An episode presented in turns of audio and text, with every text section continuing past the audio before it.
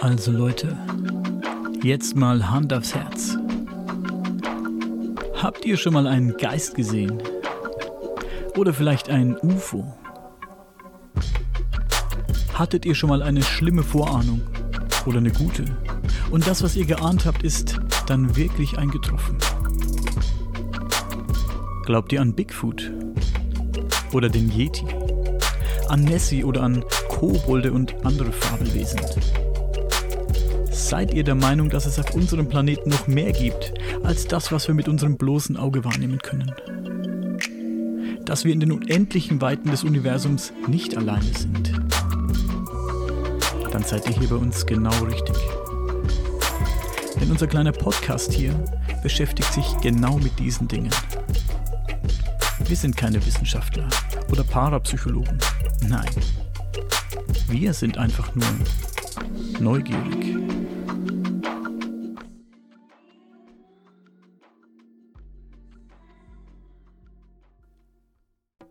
Folge wird gesponsert vom Ancient Mail Verlag. Ihr interessiert euch für rätselhafte Phänomene, für die Geschichte der Menschheit oder das Thema Archäologie? Dann seid ihr beim Ancient Mail Verlag an der richtigen Adresse. Ihr stolpert dort unter anderem über das Buch Mythos Wiedergänger. Was haben Zombies, Dracula und Frankenstein gemeinsam? Von Daniela Mattes und Roland Roth.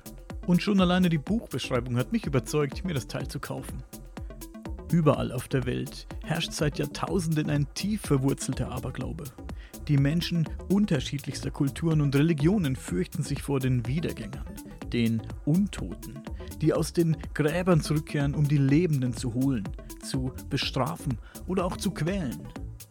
Ihre Gestalt und ihre Beweggründe sind dabei sehr verschieden und auch ihre Absichten sowie die Methoden ihrer Bekämpfung oder Erlösung variieren stark. Ich bin gespannt auf dieses Buch und ich hoffe, ihr seid es auch. Und für wen das nichts ist, der guckt vielleicht mal in der Sparte Schnäppchen und Aktionen vorbei. Ihr findet dort Exemplare mit kleinen Fehlern sowie Bücher mit leichten Transportschäden zum vergünstigten Preis. Also schaut vorbei beim Ancient Mail Verlag unter ancientmail.de.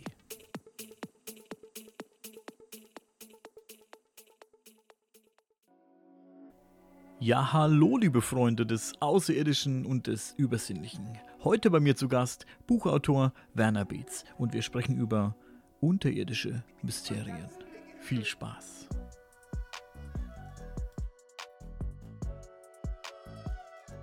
Ja, hallo, lieber Werner. Wir reden heute über unterirdische Mysterien. Um was genau geht es da?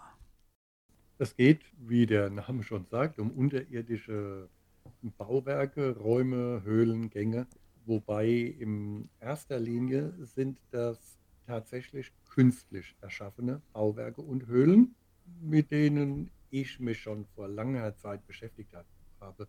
Mich hat es fasziniert, schon in den 90er Jahren und schon davor, dass Menschen unter der Erde große, ja riesige Räume schaffen, lange Gänge äh, graben, für die man zunächst mal gar keinen offensichtlichen Sinn sieht.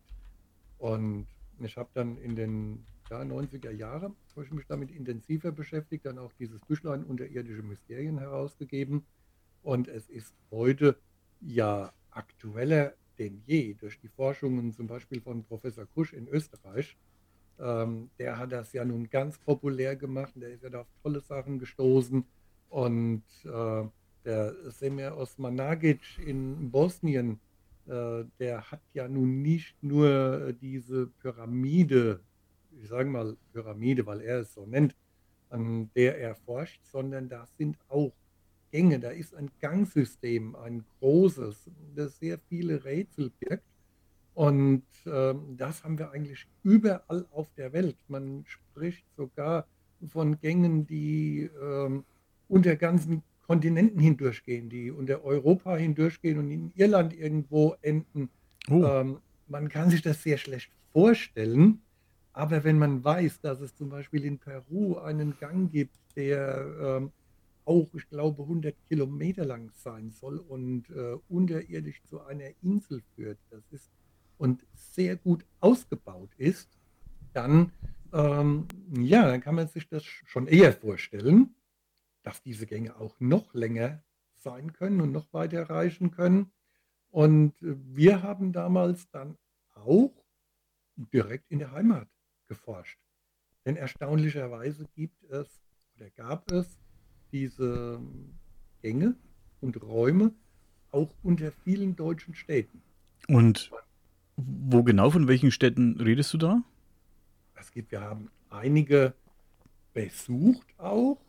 Wir waren äh, gerade bei uns in der Umgebung. Wir waren in Oppenheim am Rhein. Da sind das ähm, in mehreren Etagen ist dort der Berg quasi ausgehöhlt unter der Stadt. Okay. Und, Und über welchen über welche Entfernung zieht sich das Ganze und äh, geht hat es ist es irgendwie hört es irgendwo im Berg auf oder kommst du ja. irgendwie in einer anderen Stadt raus oder wie läuft das dann? Nein, die hören tatsächlich meistens irgendwo auf, die Gänge. Ähm, man kann dann auch feststellen, da war eine Stelle, da hat man uns hingeführt, es war ein sehr großer Gang auch, ein sehr langer, manche sind klein und äh, eng. Und äh, das war ein langer Gang und am Ende, da pochte dann der Führer da auf den Boden und sagte, hier, hört mal, das klingt hohl. Da liegt schon wieder der nächste Hohlraum relativ dicht unten drunter. Mhm. Und man hat die dort ins felsige Gebirge geschlagen. Und äh, wir waren bei unter Darmstadt. Da fängt es an, äh, das sind Braukeller unter alten Brauereien. Aber wenn man dann mal weitergeht und dann kommt man äh, bis in Gänge, die stammen aus dem 18. Jahrhundert und führen zum Schloss hin, ähm, wo die Kurfürsten ihren Sitz hatten. Und ähm, heute sagt man in vielen Städten, es waren mittelalterliche Fluchtwege. Hätte ich jetzt Aber auch gedacht. Das, hm? Hätte ich genau. auch gedacht, ja. Hättest du auch gedacht. Ähm, ist auch mitunter die Erklärung. Ich habe dann sogar, ähm, weil ich wusste, dass es in meiner Heimatstadt Groß-Gerau auch von diesen Gängen berichtet wird, sogar noch von alten Leuten, die leben, äh, die da drin waren. Und ich habe es selbst schon gesehen in den 1960er Jahren. Da waren an der Baugrube war ein solcher Gang angeschnitten. Und äh, wir durften dann auch ähm, in der Kirche mit Georadar arbeiten. Ähm, da war ein Professor von der äh, Universität Darmstadt, von der Hochschule. Der war da mit einem Georadar, ein Geologe. Und ähm, da haben wir auch erstaunliche Entdeckungen gemacht, aber wir konnten nicht feststellen, wo diese Gänge weitergehen. Wir konnten nur feststellen, dass diese, äh, der, das Untergeschoss unseres Kirchturmes ein ganz, ganz uraltes Gebäude sein muss. Ähm, was auch sehr tief, äh, sehr tiefes Fundament hat. Ähm, das geht wahrscheinlich noch auf eine Zeit vor der Kirche zurück. Ähm, wir haben dann auch mal versucht, unten eine Öffnung zu schlagen, weil es da Reste von Gängen gibt. Aber es ist eben unter den Städten auch vieles zugemauert, verschüttet, durch Baustellen irgendwann verschwunden. Du sagst, dass ähm, manche Gänge einfach enden irgendwo. Und enden die in sowas wie einer größeren, in einer größeren Öffnung dann, in sowas wie einer Halle oder so, oder enden die einfach, ist der Gang dann einfach zu Ende? Es gibt Gänge, die sind einfach zu Ende. Natürlich gibt es da unten auch Räume. Auch das ist ja äh, europaweit, weltweit verteilt. Ähm, gibt ja in der Türkei diese unterirdische Stadt. Ähm, da konnten ich weiß nicht, ich glaube. Derin Kuyu meinst du, ne? Derin Kuyu, 10.000, 20.000 Menschen leben. Ja. Ähm, und äh, das waren aber auch Dinge, wo wir uns Gedanken gemacht haben, warum gibt es bei uns diese Gänge? Führen die vielleicht auch in Räume, wo mhm. Menschen leben konnten? Aber das, ähm, das muss einen anderen Grund gehabt haben. Und ähm, wir haben zum Beispiel auch, äh, ich habe dann recherchiert ähm, auf Malta. Ich war noch vor dem Umbau des Hypogeum äh, war ich drinnen, als es drei Etagen noch hatte. Und, Wo äh, warst du? Entschuldige bitte. Wo war das? in, äh, auf Malta Ja. in dem Hypogeum. Was, was genau ist das? Erklär Das das mal bitte kurz. ist eine unterirdische Anlage Okay. äh, in drei Stockwerken, ähm, die also aus Räumen besteht, die Ah. miteinander verbunden sind. Und äh, sehr interessant davon ist ein Raum, Äh, Entschuldige noch mal der- kurz. Wie, wie groß äh, ist diese Anlage? Wie, ist die wirklich sehr, sehr groß oder? also es ist keine Stadt, wo 10.000 Leute drin leben können, Okay. aber es ist eine, wie gesagt, drei Stockwerke. Mhm. Jedes besteht aus mehreren Räumen. Ja. Und der eine, der macht so den Eindruck äh, einer, ich sag mal, Zentrale. Das Mhm. ist irgendwie Ah, so ein okay. zentraler Raum, ähm, der sehr interessant auch äh, gearbeitet ist. Der hat oben so einen Wulst. Äh, da ist der Stein so glatt geschliffen, dass man denkt, das seien Reste eines Betonbauwerks, Mhm. weil es natürlich weggebröckelt. Und äh, dann wurde dies, äh, dieses Ding, das wurde dann wir, saniert. Man Ja. hat es geschlossen. Es war relativ lange geschlossen. Dann gab es Gerüchte, man hätte eine vierte Etage entdeckt. Und als es aber wieder geöffnet wurde, hatte es nur noch zwei Etagen. Ich habe auch versucht, etwas über diese vierte herauszubekommen. Ähm, war mir nicht möglich. Ich habe dann nach vielen Anläufen auch Antwort von den entsprechenden Behörden bekommen. Aber die haben gesagt, nein, es würde nicht stimmen. Ähm, ist ganz klar, denn unter Malta gibt es auch sehr viele Gänge. Und das ist nämlich jetzt der nächste Punkt. Ähm, man hat vermutet, dass dieses Hypogeum mit den Gängen in Verbindung steht. Und dann sprechen wir von ganz anderen Dimensionen. Dann Mhm. sprechen wir also wirklich von kilometerlangen Gängen und Anlagen, die sich unter Malta befinden sollen. Wie hast du von dieser vierten Etage, von dieser angeblichen vierten Etage erfahren? Wie erfährt man davon? Das sind Gerüchte. Okay. Irgendjemand bekommt da etwas mit Ja. Und, äh, und postet dann, ja, auf Malta wurde, im Hypogeum wurden bei den Arbeiten eine vierte Etage gefunden. Dann denkt man natürlich, okay, der hat ja, die Information muss ja irgendwo herkommen. Ähm, natürlich gibt es auch Leute, die verbreiten sowas aus Spaß. Ähm, Ja. Aber oft steckt ja dann wirklich eine, ein Körnchen Wahrheit dahinter. Und ähm, es hat mich eben interessiert, weil ich mir das gut denken konnte, weil ich die Anlage kannte, weil ich Mhm. vorher schon drin war Mhm. und wei- wusste, wie verwinkelt diese ganze Geschichte da drin ist, dachte ich, das könnte schon sein. Nachdem ich dann die ablehnende oder verneinende Nachricht der Behörden hatte, bin ich einen anderen Weg gegangen. Ich hatte noch ähm, alte Website oder sogar ein altes Prospekt von damals. Da war eine Telefonnummer drin von diesem Hypogeum, was ja eigentlich nur ein Museum ist. Da habe ich gedacht, ja, meine Güte, rufst mal an, fragst mal, wann sie wieder öffnen. Und hatte dann nach zwei, drei Versuchen, abends spät, hatte ich dann plötzlich offenbar einen Arbeiter oder um die Uhrzeit, sage ich mal, eher einen Wächter am Telefon, der da saß und seinen Dienst abgesessen hat und äh, eben rangegangen ist. Und da habe ich ihm eben auch diese Frage gestellt und habe gesagt, ja, das würde mich interessieren, was da denn nun ist. Und ich hätte von einer vierten Etage gehört, ob er mir etwas sagen könne. Und da fragte er, ob ich auf Malta sei und vorbeikommen kann. Ich war leider in Groß-Gerau. Katzensprung. also von hier aus erwischt. Ich hätte vielleicht die Chance gehabt, wenn ich jetzt zufällig dort gewesen wäre und hätte das probiert, den anzurufen.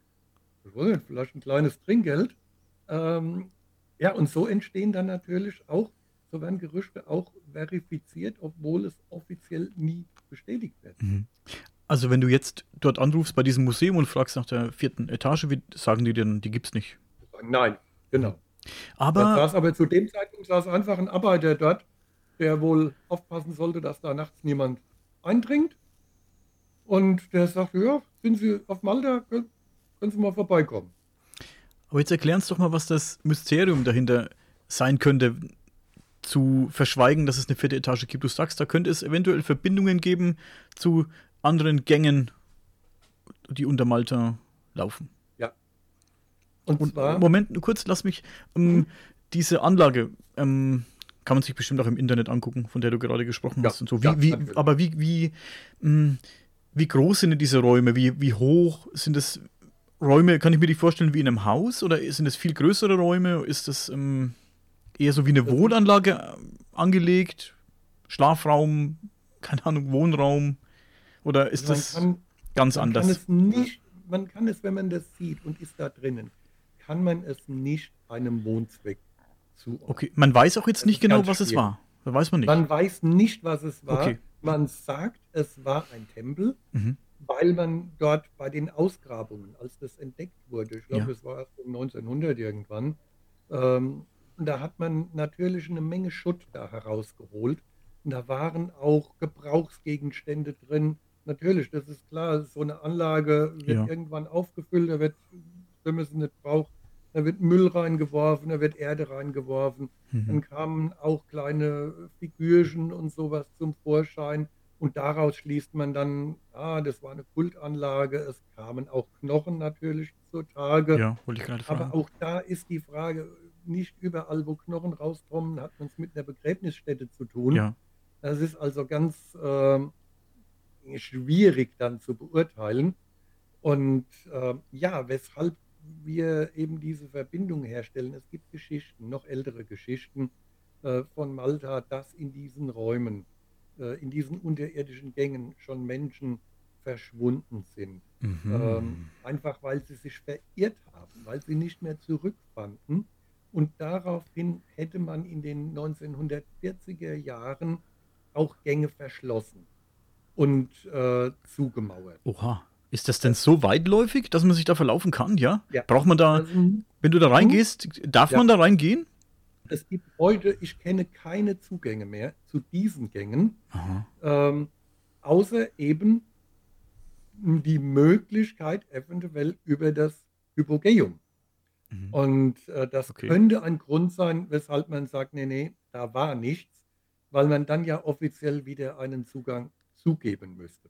Aber zu deiner Frage, ähm, wie weitläufig die sind, ob man sich denn darin verlaufen kann. Ein anderes Beispiel, ebenfalls von Malta.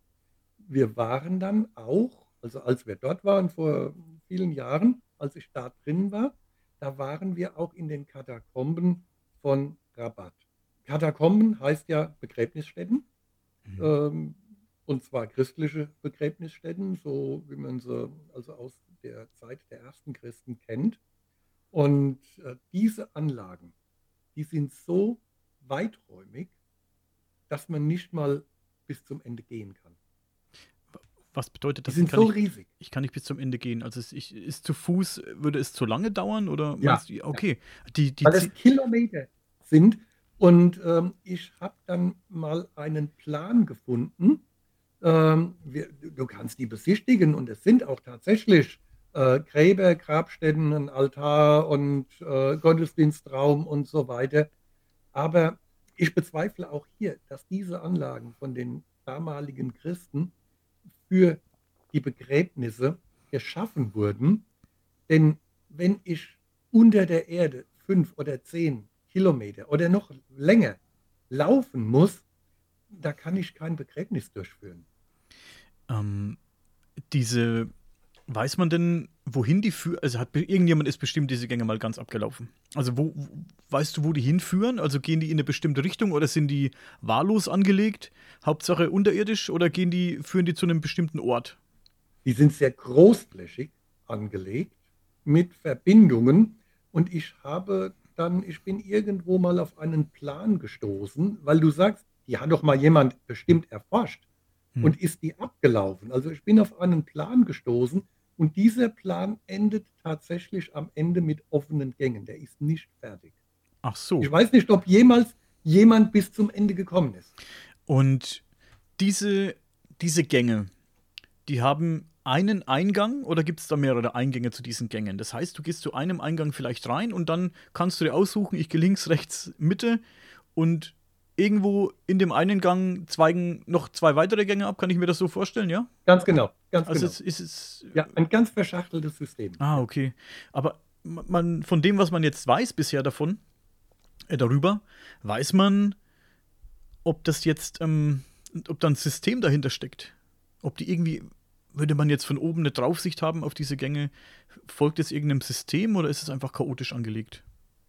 Also, wie gesagt, das System, diese Draufsicht von oben, die hat man ja aufgrund von dem Plan, Ja. den ich in einem Buch über habe ich gefunden in einem Buch über unterirdische Anlagen, über Katakomben, da war der drin. Wie gesagt, am Ende offen, äh, weil man gesagt hat, weiter war man noch nicht.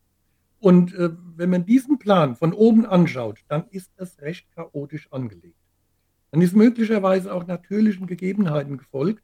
Ähm, nur wann man zu welchem Zweck diese Gänge geschaffen und angelegt hat ähm, meine Vermutung ist, dass sie erst später zu, äh, Bestattungszwecken überhaupt genutzt wurden. Denn ich vermute auch, dass nach 10 Kilometern keiner mehr bestattet ist. Sie später erst zu Bestattungszwecken benutzt wurden, weil du der Meinung bist, für Bestattungszwecke sind sie einfach zu lang, um die abzugehen. Genau. Dass man später Und gedacht warum hat, es ja. es ist da und da legen wir jetzt unsere Toten rein. Genau. Aber was Und vermutest auch Gräber und so Ja, weiter. genau. Aber ja. Aber warum, äh, warum sollte man Gänge so weit anlegen, wo man dann niemanden drin bestattet? Ich gehe auch davon aus, am Ende, äh, in diesen weiten Ausläufern, dass man da keine Gräber mehr Ähm finden würde. ich frage mich auch, wie lange es wohl gedauert hat, diese Gänge anzulegen. Ja. Das muss ja jemand wie Wahnsinn. wenn ich wie kann ich mir die Gänge vorstellen? Sind die so hoch, dass 'n Mensch bequem Ja. durchpasst? Sind die sehr Ja. breit oder sind die eher so gerade so, dass man so Hm. Nein, du kannst bequem laufen, von der Höhe her kannst du bequem gehen da unten. also schon 2 Meter Ähm, hoch ja, mindestens? ja, Ja? sind Und die schon. Ich weiß aber nicht, ob alle so hoch sind. und die die Breite auch so in dem Dreh, dass man da beq bequem Ja, ja, eine. Person, 2 Personen nebeneinander vielleicht sogar ja, Okay. ja, ja. Also, das heißt ja, da hat jemand ganz schön Material abgetragen, rausbefördert genau. über vermutlich viele Jahre, Jahrzehnte Ja. vielleicht. Mhm. Und dann fragt man sich schon, wofür. Ich meine, vielleicht 'n groß angelegter Fluchtplan aufgrund von Kriegen, Ja. befürchteten Kriegen. Auch das war meine Überlegung, der ich damals nachgegangen bin, ganz genau. Ähm, wovor muss man sich so weit unter die Erde flüchten? Ja, bei einem Krieg, wenn das 'n Angriffskrieg ist, ich sage mal, mit einem mittelalterlichen Heer, da ist so 'n Gang eher kontraproduktiv, denn da kann man eingeschlossen werden, da kann man ausgeräuchert werden. Ähm, Mhm. die können einen aushungern, wenn man nicht 'n Notausgang irgendwo hat. Ähm, das ist also ganz schwierig, ähm, als Rückzug. Als Ja. Fluchtweg in Ordnung, ja, das kann man sich noch vorstellen, dass der Gang irgendwo hingeht und dann dort wieder irgendwo anders ans Tageslicht kommt. Als Fluchtweg, aber als Rückzug ist es sehr schwierig. Als, ähm als Rückzug wäre das eher denkbar, ähm, bei einer, sagen wir, einer kosmischen Katastrophe, ja? Ähm, man wusste auch damals schon, äh, von Meteoriteneinschlägen und von Dingen, die einen uns vielleicht erwarten, vielleicht auch nicht. Ähm, das wäre eher denkbar, dass man sich da für eine gewisse Zeit zurückziehen kann, bis man wieder an die Erdoberfläche kommt. Mhm. Auch das wäre ja eine Möglichkeit. Aber es gibt auch, ähm es gibt ja ähnliche Gänge. Wie gesagt, ich hatte gerade, äh, Professor Kusch vorhin erwähnt in Ja. Österreich, ähm, der diese Gänge zum großen Teil verschlossen, verfüllt vorgefunden hat. Das heißt, man hat sich nicht nur die Arbeit gemacht, diese Gänge zu graben, sondern man hat sich auch noch und das war dann aber im Mittelalter, im späten ja, schon relativ spät, äh, fast Richtung Neuzeit. Da hat man sich wohl die Mühe gemacht, diese Gänge wieder zu verfüllen. Ähm, er kam ja ähm er kam ja darauf, dass die Kirche dort das angeordnet hat. Hat er auch seine Theorien dazu. Aber wir kennen das ähnlich von Bosnien, ähm, in Visoko oder bei Visoko, äh, bei dieser Pyramide, wo der Semir Osmanagic forscht. Und, äh, da waren wir auch drin. Da kann man übrigens auch zu zweit nebeneinander gehen. Man kann aufrecht gehen, das ist kein Problem. Ähm, man darf sich das nicht als so kleine Kuhlen vorstellen. Aber auch dort in, äh, Visoko waren diese Gängen Gänge verfüllt mit Auffüllmaterial und zwar systematisch. Die waren nicht irgendwie durch irgendeinen Einbruch zugeschüttet, sondern man hat sogar Mauern dazwischen gezogen, damit dieses Füllmaterial nicht in einem entgegenrutscht, Ja. äh, sondern damit es dahinter bleibt. Dann hat man die Mauern hochgezogen, damit das Füllmaterial auch dahinter bleibt. Dann hat man weitergemacht. Und der ähm, äh, Osman Nagic, der ist ja seit vielen Jahren damit beschäftigt, die nach und nach wieder freizulegen. Und man hat da alles, was da drinnen war, sehr interessante Funde. Die hat man einfach mit zugeschüttet. Mhm. Dort gibt es keine Dokumente und ähm, keine Hinweise darauf, ob das vielleicht auch erst so spät geschehen ist ähm, oder ob die schon viel früher zugeschüttet wurden. Ähm, das ist also auch nochmal im Prinzip fast die gleiche Arbeit, wie die Gänge zu graben, Ja. die wieder zuzumachen. Also, man, man weiß nicht genau, wann die zugeschüttet wurden. Nein, Nein. Sehr spannend. Was hat man da so gefunden? dort in äh, den, so in den Rafne-Tunnels, Ja. so heißen die, äh, dort hat man zum Beispiel einen tonnenschweren Block gefunden. Das ist wie so ein flacher Steinblock, so ein Monolith, aber der hat eine spiegelglatte Oberfläche. Mhm. Die ist nicht gerade, also nicht, dass man denkt, die ist wie ein Spiegel. Die formt sich schon wie ein Stein, aber sie ist glatt. Und äh, Osman Nagic hat das, hat eine Probe untersuchen lassen. Und das Ergebnis war, dass das gebranntes Material ist. Oha. Also ein tonnenschwerer Keramikblock, Mhm. Ein der da tonnenschwerer möglicherweise seit Jahrtausenden unter der Erde liegt. Ja. Man hat Steine gefunden mit Schriftzeichen, äh, die man bisher nicht zuordnen konnte. Mhm. Also hier deutet alles auf eine uns bisher unbekannte Kultur hin. In Bosnien. In Bosnien kann man über das, was, über das du gerade gesprochen hast, irgendwo nachlesen? Kann man da irgendwo einsehen, wie weit da die Forschungen sind aktuell?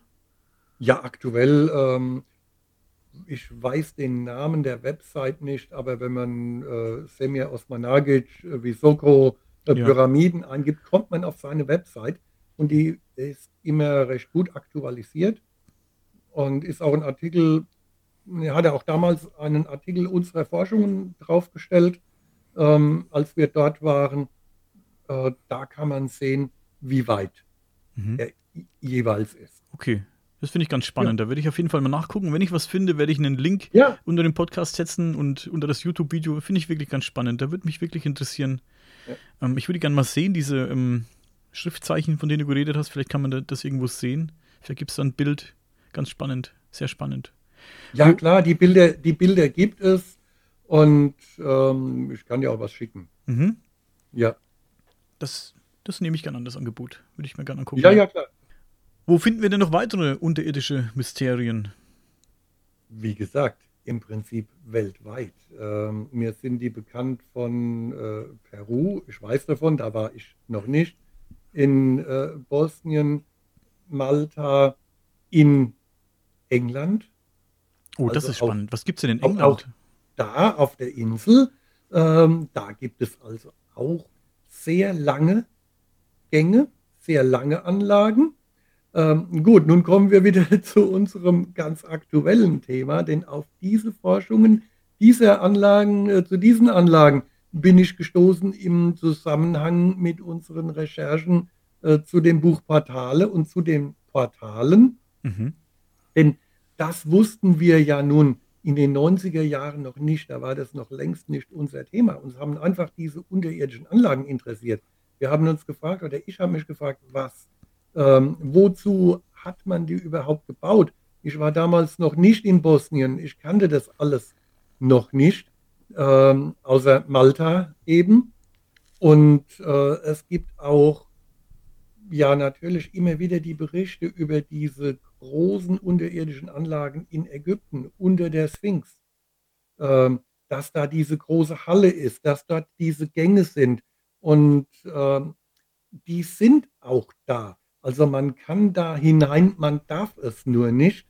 Ich habe aber schon Videos gesehen, unter anderem vor etlichen Jahren von Erich von Däniken, äh, der zumindest bis zu einer einem gewissen Grad drinnen war, äh, in diesen Anlagen. Das ist also ganz, äh, als sei es mit technischen Mitteln angelegt.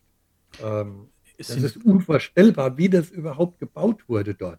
sind die auch sehr weitläufig, diese unterirdischen Diese Anlagen unter der Sphinx? Ist auch sehr ja? ja, die sollen sehr weitläufig sein und die sollen darüber hinaus auch große Räume, äh, einschließen. Mhm.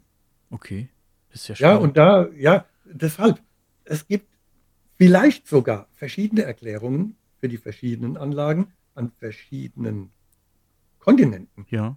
oder Ländern. Auch das ist möglich. Mhm. Wie gesagt, in England sind wir drauf gestoßen im Zusammenhang mit der Portalforschung, in Südfrankreich, wo wir ja schon drüber gesprochen haben, wo wir auch forschen. Auch da sehen wir es jetzt im Zusammenhang mit unserer Portalforschung. Also das könnte sein, dass das auch ein Grund ist oder auch in Österreich. Also äh, Professor Kusch, äh, meine ich, der hat auch diesen Gedanken, aber dennoch erklärt das nicht alles. Lass uns kurz in England bleiben. Wo befinden sich in England diese unterirdischen Anlagen? In England, ich müsste jetzt schauen, das ist also schon relativ weit im Norden, das geht schon Richtung Schottland. Sind das auch Ähm, lang angelegte Gänge? und das sollen lang angelegte Gänge sein, Mhm. äh, bin ich drauf gestoßen, die man also einfach geradeaus gehen kann. Mhm. Ah, okay. Das deutet, und das deutet darauf hin, eindeutig, dass die künstlich angelegt sind. Ja. Ja. Okay. Aber das sind auch nicht die einzigen.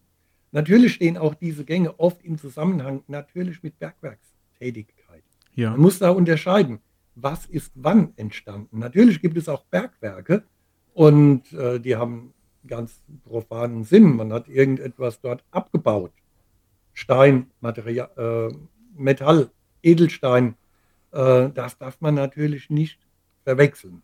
Das ist ganz klar. Es gibt auch Anlagen, die sind auch spannend unter Städten, zum Beispiel auch auf Malta. Das ist auch so, da gibt es wohl auch verschiedene Gänge oder verschiedene Anlagen aus verschiedenen Zeitaltern. Äh, Die neuesten, die sind unter der Stadt, unter der Hauptstadt Valletta zu finden und die wurden im Mittelalter angelegt ähm, für die Müllentsorgung. Mhm. Also die haben auch wieder einen ganz einfachen Zweck. Man hat dort den Müll unterirdisch entsorgt. Das war schon im Mittelalter eine Großstadt, kann man sagen. Okay. Und, äh, aber das findet man auch unter anderen europäischen Großstädten. Der Übergang ist dann fließend, denn man weiß nicht, welche noch älteren Gänge wurden auch hier mit einbezogen und wohin führen diese Gänge. Ähm, man hat ja auf Malta Valletta, äh, da war ein, da ist ein Hafen, da konnten im Mittelalter die Schiffe äh, in den Berg hineinfahren äh, bis zum Hospital. Das heißt, die, in, was heißt in den Berg reinfahren bis zum Hospital? War das Hospital dann, sind dann Das irgendwann war- wieder aus dem Berg rausgefahren und da war dann das Hospital oder war das irgendwo im, im Berg? Nein, nein, nein, die haben da drinnen irgendwo in einer Höhle angelegt. Ah, okay. Die haben in einer Höhle angelegt, die einen direkten Zugang zu dem Hospital hatte, Ah, äh, wenn die zum Beispiel Kriegsverletzte an Bord hatten. sind in die Höhle reingefahren und irgendwo angelegt und dann gab es einen Steg und dann gab es einen, einen Mhm. Gang in den Berg geschlagen zu, di- direkt zum Hospital. Okay. Etwa, so etwa kann man sich das wohl vorstellen. Ja. Ähm, und äh, die waren dann natürlich auch geschützt vor weiteren Angriffen, wenn sie da reingefahren sind. Denn Valletta war ja sehr, ja, war eine starke Wehranlage auch. Mhm, okay. Wo finden wir denn in, sagen wir mal, Deutschland oder Österreich noch derartige unterirdische Anlagen, die jetzt vielleicht nicht zur Müllentsorgung angelegt wurden, wo man vielleicht nicht genau weiß, wofür sind die da? Ja, also wie gesagt, wenn du, ähm, wenn du mal die Bewohner von Städten fragst, da bekommst du in vielen, vielen Städten bekommst du zur Antwort, ja, ja, das gibt es bei uns auch. Mhm. Oft wird dann gleich hinten dran gehängt, ja, ja, das sind mittelalterliche Fluchtwege. Wie gesagt, das stimmt nicht ganz. ich habe auch damals habe ich, ähm, einige Vorträge gehalten in Deutschland über dieses Thema und habe bei den Vorträgen immer wieder gehört von Besuchern, von Zuhörern, die gesagt haben: „Ja, das gibt es bei uns auch. Und, äh, da ist es so und so.“ Und dann erzählten die aber auch von Gängen, die 4 Meter hoch sind und, ähm, ich weiß nicht, in Bayern soll das irgendwo gewesen sein. Wie gesagt, es sind oft größere Städte, aber die Gänge führen zum Beispiel in Darmstadt äh, hat man die auch kilometerweit erforscht unter der Stadt. Äh, wir hatten damals ähm, eine Führung von Studenten, die dürfen das heute nicht mehr machen, äh, diese Führungen, weil sie zu gefährlich sind. Also wir sind da wirklich ähm, mit Helm in engen Gängen herumgekrochen. Teilweise konnte man nur auf dem Bauch oder auf dem Rücken liegend kriechen. Und äh, die haben das untersagt bekommen, diese Führung offiziell durchzuführen. Mhm. Das ist schade, denn das ist ein Abenteuer, wenn man da herumkriechen kann. Irgendwo kommt man dann natürlich auch an einem Betonbunker aus Zeiten des Dritten Reichs vorbei. Auch die haben das dann genutzt und haben sich das, äh, haben gesagt, ja, da unten sind Riesenlöcher, die brauchen wir nicht graben, da brauchen wir nur betonieren. Äh, auch das. Und das, das, dann kommen wieder Gänge, die zu irgendwelchen Braukellern führen, die da waren. Und dann bekommt man aber wieder von den Leuten dort erzählt, die das, das sind, das sind so Dinge, die von Mund zu Mund weitergegeben werden, die dann sagen, ja, die Gänge gingen ja früher bis hinaus zum Böllenfalltor. Also weit aus der mittelalterlichen Stadt hinaus. Ja. Ja? Also zum, zum Braukeller macht Sinn für mich. Ja, Nein, aber ähm, du sagst ja, viele dieser Gänge erschließt sich dir der Sinn nicht so wirklich. Das, also sagst Genau. du jetzt, sagst jetzt, es macht jetzt keinen Sinn, dass es nur ein Fluchtweg ist. Weil der Ja. Gang vielleicht zu hoch ist, zu breit, um einfach nur ein Fluchtweg zu sein. Da würde man vielleicht einfach einen ganz einfachen Gang da durchschlagen. ja. Oder- Oder, umgekehrt auch in Oppenheim. Da sagt man, ja, ähm, das waren Lagerräume. Da wurde der Wein eingelagert. Mhm. Oppenheim ist Weingegend, äh, das ist Rheinhessen. Und äh, das sagt man heute so landläufig, ja, da wurde, äh, das waren Weinkeller. Da sage ich aber, ich war schon an mehreren Stellen drin, sage ich, für Lagerräume sind die zu klein. Okay. Das macht keinen Sinn, einen Lagerraum, in dem gerade ein Mann gehen kann oder zwei nebeneinander anzulegen, der dann aber 500 Meter lang ist. Da mache ich doch lieber einen großen Raum. Aber was mache ich dann in dem Raum? Ja, was mache ich dann in dem Raum? Ganz genau. Und natürlich sagt man auch in Oppenheim, da ist ein Keller, der nennt sich der Eiskeller. Da wurde früher vom, im Winter, wenn der Rhein zugefroren war, oder See, Seen oder Bäche, dann haben, dann haben die das Eis dort gebrochen und haben das im Berg eingelagert. Damit haben die dann im Sommer ihren Wein gekühlt Mhm. oder auch andere Dinge, Lebensmittel. Und äh, das war bis ins 19. Jahrhundert, bis es irgendwann Strom gab, war das überall auch ein Verwendungszweck für diese Räume. Mhm. Und das weiß ich also auch wirklich aus allernächster Nähe, nämlich bei mir zu Hause in Groß-Gerau. Da gab es einen Eiskeller Mhm. für die Brauereien. Wir hatten also auch mehrere Brauereien Ja. und äh, bis 1969 dann nur noch eine. Und da gab es ja auch schon längst Strom und Kühlschränke. Aber bis ins, äh, ja, ich sag mal, bis, ja, bis ins 19. Jahrhundert auf jeden Fall, wurde auch hier von den Bächen im Winter das Eis geschlagen und in diesem Keller eingelagert. Mhm. Ähm, auf diesem Keller, ich kann mich als Kind noch erinnern, da war der noch da. Ähm, man, der, man nannte ihn im Volksmund den Felsenkeller. Der war obendrauf, der war so groß, dass obendrauf ein Biergarten war. Und da Mhm. standen Bäume, standen richtig dicke Bäume drauf, auf diesem Dach von diesem Keller. Und ähm, als man den dann ja zu städtebaulichen Zwecken war der irgendwann im Weg und man hat den in zwei Etappen einfach weggesprengt. Oh. Schade, dass man so etwas macht. Ähm, man hat auch da gesagt, naja, alter Keller der Brauerei. Nur habe ich auch da im Nachhinein gehört, weil ich machte mir dann mal Gedanken und sagte, Moment mal, wie kommt es eigentlich, dass wir in Groß-Gerau einen Felsenkeller hatten? Äh, wir wohnen hier auf Sand, auf Erde. Wir wohnen auf guter Ackererde und dann gerade in diese Richtung, da setzt sich die dann in Sandböden fort, da wird Spargel angebaut, Gemüse. Äh, wieso kommt da eigentlich ein Felsenkeller plötzlich dazwischen? Mhm. Hier gibt es keinen Fels ja. bei uns. Und dann sagte mir auch mal ein alter Heimatforscher, der sagte, nee, nee, äh, da hast du schon recht. Äh, das war ein Bauwerk. Und das haben auch nicht die Brauereien gebaut. Das oh. war da schon vorher. Das war da. Die haben das nur genutzt. Das ah. hatte Meter die Gewände. Ich wollte gerade sagen, das, du hast jetzt erzählt von dem, von dem Eiskeller, dass da Eis drin gelagert wurde und dass es unter dieser Brauerei war. Und ich denke mir die ganze Zeit so, ich. Er war nicht unter der Brauerei. Er war außerhalb. Ah, außerhalb der Brauerei. Aber du meinst ja, ja, es wurde Eis drin gelagert, schon solange du denken genau. kannst. Und ich denke mir die ganze Zeit, so? wo ist das ja. Mysterium, denke ich mir gerade so. Und jetzt ja. erzählst du mir, dass es ähm, schon lange vorher da war und, und erbaut wurde und vielleicht nur ein Teil von etwas Größerem sogar mhm. war. Kann das sein?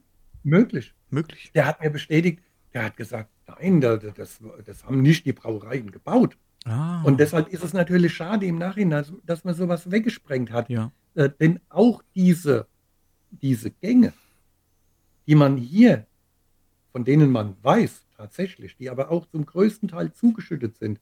Ich habe ja auch schon selbst gegraben und äh, dürfte mal auf einem Grundstück, auf einem Privatgrundstück, da dürfte ich auch mal sondieren, weil er sagt, ach, wir haben den einfach zugeschüttet. Mhm. Da war ein Loch. Wir haben einen Wintergarten gebaut und plötzlich war da ein Riesenloch. Okay. Und das haben wir zugeschüttet. Ja, die Leute kümmern sich nicht drum. Und so hat er mir auch bestätigt, von dort gingen die Gänge noch weiter. Und aber dieser, dieser Eiskeller, nenne ich ihn mal so, weil ja. das seine letzte Verwendung war, der lag ein ganzes Stück außerhalb des mittelalterlichen Groß-Gerau.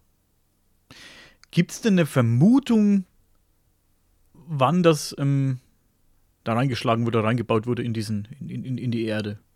Weil er sagt, es war vermutlich schon viel, viel länger da. Es mhm. ist, es ist, oder es ist tatsächlich schon viel länger da. Und, aber es gibt es so eine grobe Vermutung, wann?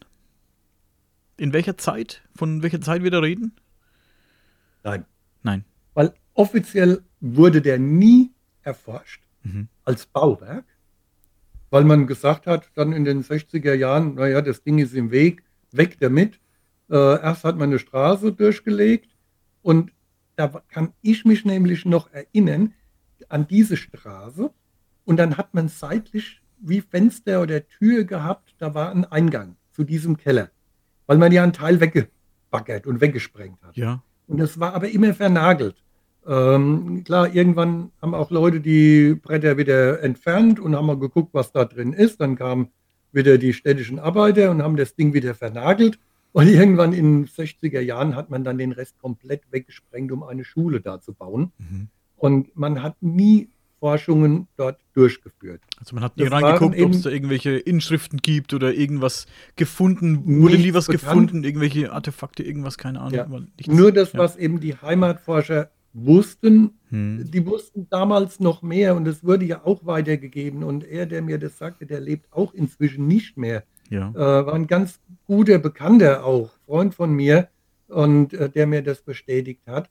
Und meine Vermutung geht nach unseren ganzen Erkenntnissen jetzt dahin, wäre das ein mittelalterliches Bauwerk gewesen, dann hätte es aber innerhalb der mittelalterlichen Stadtgrenze gestanden. Mhm und nicht weit, weit davon weg. Ja. Ähm, da draußen waren, dann, dann kommt irgendwann die nächste Gemeinde. Und auch dazwischen noch, dann, da gab es bis zum Mittelalter noch weitere kleine Gemeinden. Es sind heute, nennt man es Wüstungen, also Dörfer, die es nicht mehr gibt. Ja. Standen aus drei, vier, fünf oder zehn Häusern und irgendwann wurden die aufgegeben, weil die Leute dann ins nächste Dorf gezogen sind, weil es dann einfach angenehmer war, äh, vielleicht ich sage mal, auch damals die Infrastruktur war besser, wenn man in einem größeren Dorf lebte. Also hat man diese kleinen ähm, Anhäufungen von Häusern aufgegeben. Teilweise sind es heute nur noch Höfe. Das sind äh, große alte Höfe, gibt es da noch, die auf solche Dörfer, sage ich mal, zurückzuführen sind. Und teilweise sieht man nichts mehr davon. Das sind diese Wüstungen. Mhm. Aber auch die war weiter weg. Also irgendwo mitten im Niemandsland stand so ein gewaltiges Bauwerk. Und das deutet eigentlich darauf hin, dass das aus einer anderen, aus einer noch früheren Zeit stammt, äh, als die Bebauung noch eine ganz andere war, als es vielleicht die Dörfer rundum noch gar nicht gab. Ja. Ne? Was könnte denn ein möglicher Zweck für dieses Bauwerk gewesen sein? Nun, es gibt deutschlandweit Reste von Megalithbauwerken. Megalithbauwerke haben dicke Mauern, äh, teilweise sind nur noch einzelne Steine davon erhalten, äh, teilweise auch unterirdische Anlagen. Ähm, sie werden auch immer mehr zerstört, verfallen. Ich habe jetzt gerade am Wochenende wieder gehört, in Norddeutschland, ähm, da hat man Steine von so einem ganz bekannten äh, Bauwerk, Ganggrab oder ja, hat man umgeworfen und das ist eigentlich, ich glaube, beim Fiesbecker Bräutigam äh, war das. Da hätte man einen der Steine umgeworfen. Das heißt, die haben alle auch nicht mehr ihre, ihr Aussehen, das sie vor tausenden von Jahren mal hatten. Und ich sage mal, es ist denkbar, dass, die, dass das auch so ein Bauwerk war. Mhm. Aber man kann den ganzen, diesen ganzen megalithischen Bauwerken, kann man heute keine Bedeutung mehr wirklich eindeutig zuordnen. Okay. Man weiß einfach zu wenig darüber. Ähm, auch unter der Erde, wir wollten gestern, wir haben gestern eine kleine Exkursion gemacht und wollten eigentlich in einen solchen unterirdischen Gang. Das hat aus Zeitgründen dann nicht mehr geklappt. Äh, das ist Richtung Schwarzwald. Wir werden bestimmt noch hinkommen. Also wir werden uns nochmal verabreden und werden dann direkt uns dort treffen vor Ort und wollen uns das mal zeigen lassen. Übrigens auch ein geradeaus in den Berg führender Gang. Ähm, und äh, der ist wohl noch nicht so lange entdeckt. Und ähm, deshalb kann ich auch keine Ortsangabe dazu machen. Wir müssen uns dort mit dem Entdecker treffen, der wird uns das dann zeigen. Ja. Ähm, aber gerade dort, wo wir gestern waren, in der Region, gibt es also ganz viele Überreste uralter Bauwerke, äh, uralter Anlagen am Fels, im Wald, äh, lange Mauern, lange Natursteinmauern. Äh, das heißt, es gab hier vor der uns bekannten Zivilisation, gab es hier eine Besiedlung, äh, eine Kultur, kann man sogar sagen, die hier Bauwerke errichtet hat und wahrscheinlich, mit Sicherheit, auch unterirdische Anlagen errichtet hat. Zu welchem Zweck auch immer. Zu welchem Zweck auch immer. Der uns nicht bekannt ist. Ob es jetzt vielleicht ja. Tempel waren oder ja, keine Ritualplätze, irgendwelche Rituale ja. durchzuführen. Also sehr spannend. Sehr spannend. Schreibst du denn darüber auch? Du schreibst ja auch Bücher. Schreibst du, ähm, gibt es ein Buch, in dem du diese Sachen ähm, abarbeitest oder, oder bist du aktuell ja, an einem Buch dran? Mein, mein Buch Unterirdische Mysterien. Mhm. Das, ich glaube, das ist nun schon seit 20 Jahren auf dem Markt. Hm. Und äh, man sieht aber, das Interesse der Leser erkennt man daran, dass es immer noch verkauft wird. Ja. Ja, dass es das immer noch gibt. Ich habe es nicht aus dem Programm genommen. Das gab es schon, bevor ich meinen Verlag hatte, bei anderen Verlagen. Ja. Und ähm, der letzte, der wurde dann irgendwie auch geschlossen. Und äh, und da habe ich dann, da fielen die Rechte wieder an mich und dann hatte ich inzwischen den Ancient Mail Verlag und habe es dann selbst herausgegeben mhm. und habe gesagt, so nun brauche ich keinen anderen Verlag mehr, jetzt mache ich das gerade selbst. Und ja, das sind schon über 20 Jahre, dass dieses Buch überhaupt auf dem Markt ist. Da waren die Erkenntnisse von Malta, die waren drin, äh, Erkenntnisse von Oppenheim, äh, wo wir damals eben schon waren, auch Dinge hier von Groß-Gerau, aber ähm, noch nicht diese Dinge von dem Felsenkeller, das habe ich erst später erfahren. Ich kannte den nur selbst auch als Eiskeller. Ja. Mir wurde auch als Kind gesagt, ja, da war, hat die Brauerei immer das Eis drin gehabt. Ähm, da fragt man ja nicht nach. Mhm. Diese Gedanken Ja. habe ich mir erst später gemacht. Ja, hier gab es doch überhaupt keinen Fels. Und äh, habe dann diese Information auch erst später bekommen. Auch über andere Reste von Bauwerken, die möglicherweise sogar innerhalb des mittelalterlichen Groß-Gerau's lagen, aber ähm, die völlig unbeachtet waren. Und ähm, wie gesagt, vieles ist verschwunden durch unseren Städtebau. Ähm, die die äh, Häuser wurden immer tiefer gegraben.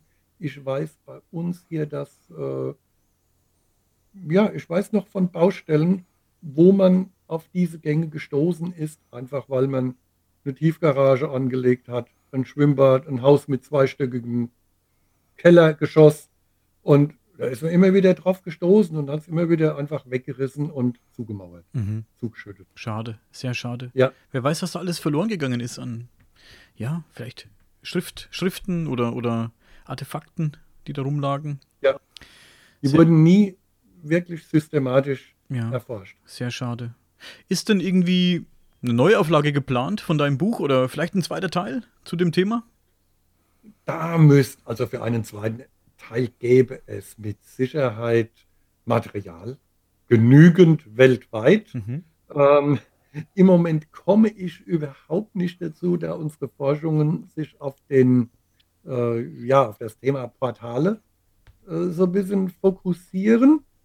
Aber was wir eben inzwischen merken, es gibt welche dieser unterirdischen Anlagen, die da hineinspielen. Ja. Und vielleicht ergibt sich daraus, ähm, zumindest in einem der nächsten Bücher, dann ein Abschnitt über unterirdische Anlagen, über unterirdische Mysterien in diesem Zusammenhang. Ja. Es bleibt spannend. Ich finde es sehr interessant. Mich wundert auch nicht, dass so ein Buch so lange auf dem Markt ist. Ich finde das Thema ganz spannend.